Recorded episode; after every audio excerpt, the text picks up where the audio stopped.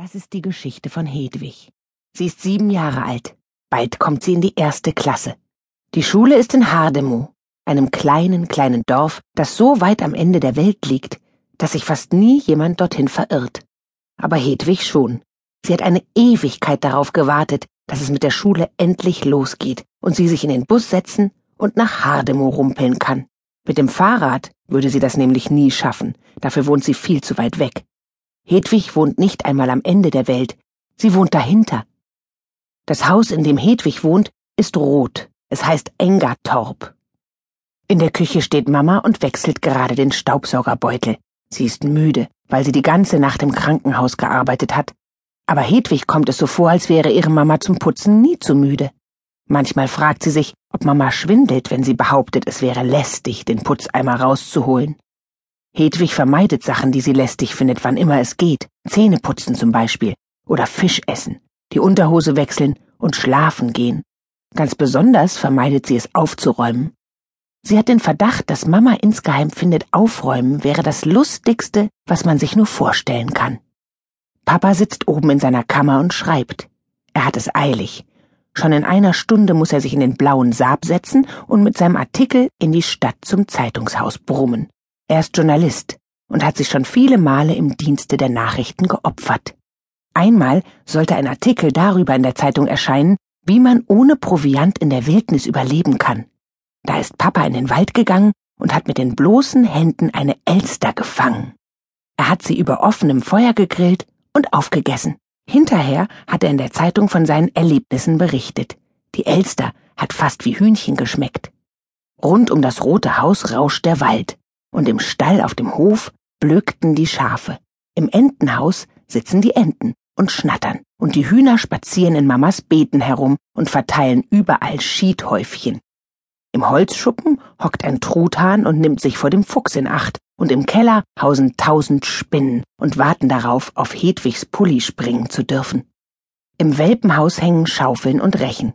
Die Welpen sind längst zu ihren neuen Familien gezogen, jetzt ist nur noch ihre alte Mama da, Sie heißt Taka und ist ganz schwarz mit einer weißen Schwanzspitze. Sie hat noch nie einen Menschen gebissen. Aber wenn Hedwig ihr das Halsband anlegen will, um einen schönen Spaziergang zu machen, rennt sie in den Wald und versteckt sich für Stunden. Hedwig findet das seltsam. Wenn sie ein Hund wäre, würde sie das Halsband den ganzen Tag anhaben wollen, wo es doch so schick ist. Zwei gestreifte Katzen wohnen auch auf dem Hof. Havanna und Pinne. Havanna ist lieb, Sie liegt abends gern auf Hedwigs Schoß und schnurrt, aber Pinne ist hinterhältig. Wenn er hungrig ins Haus kommt, muss Hedwig sich so schnell wie möglich im Klo verstecken. Wenn nämlich kein Futter im Katzenschälchen ist, versucht Pinne stattdessen Hedwig aufzufressen. Dann hängt er sich an ihr Bein und nagt an ihr. Mama, du musst die Katzen füttern, heult Hedwig und strampelt wie wild, um Pinne abzuschütteln, bis endlich das Rascheln der Katzenfutterschachtel aus der Küche ertönt. Dann rast Pinne wie der Blitz los und Hedwig kann aufatmen. Aber wenn Pinne schließlich dick und satt vor der Heizung liegt und schläft, schleicht Hedwig sich zu den Schälchen und klaut sich ein paar der kleinen trockenen Futterstückchen, die übrig geblieben sind. Sie stellt sich hinter den Vorhang im Wohnzimmer und knabbert die Stückchen heimlich selbst. Mama findet, Hedwig sollte lieber Klöße und Dillfleisch essen, aber Hedwig liebt Katzenfutter.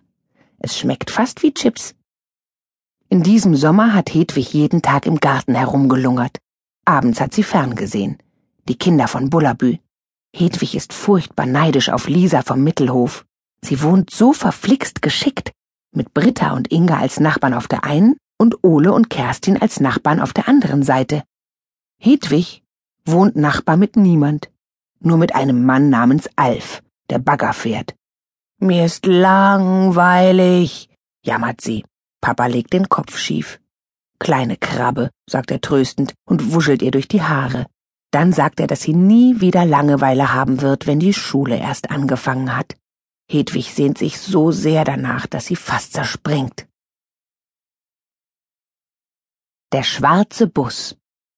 Eines Tages, als Hedwig draußen auf der Wiese steht, kommt ein schwarzer Bus die Straße entlang geholpert. Er hat dunkle Scheiben und kriecht ganz langsam am Haus vorbei. Mama sitzt auf der Treppe und pflanzt Blumen in Blumentöpfe.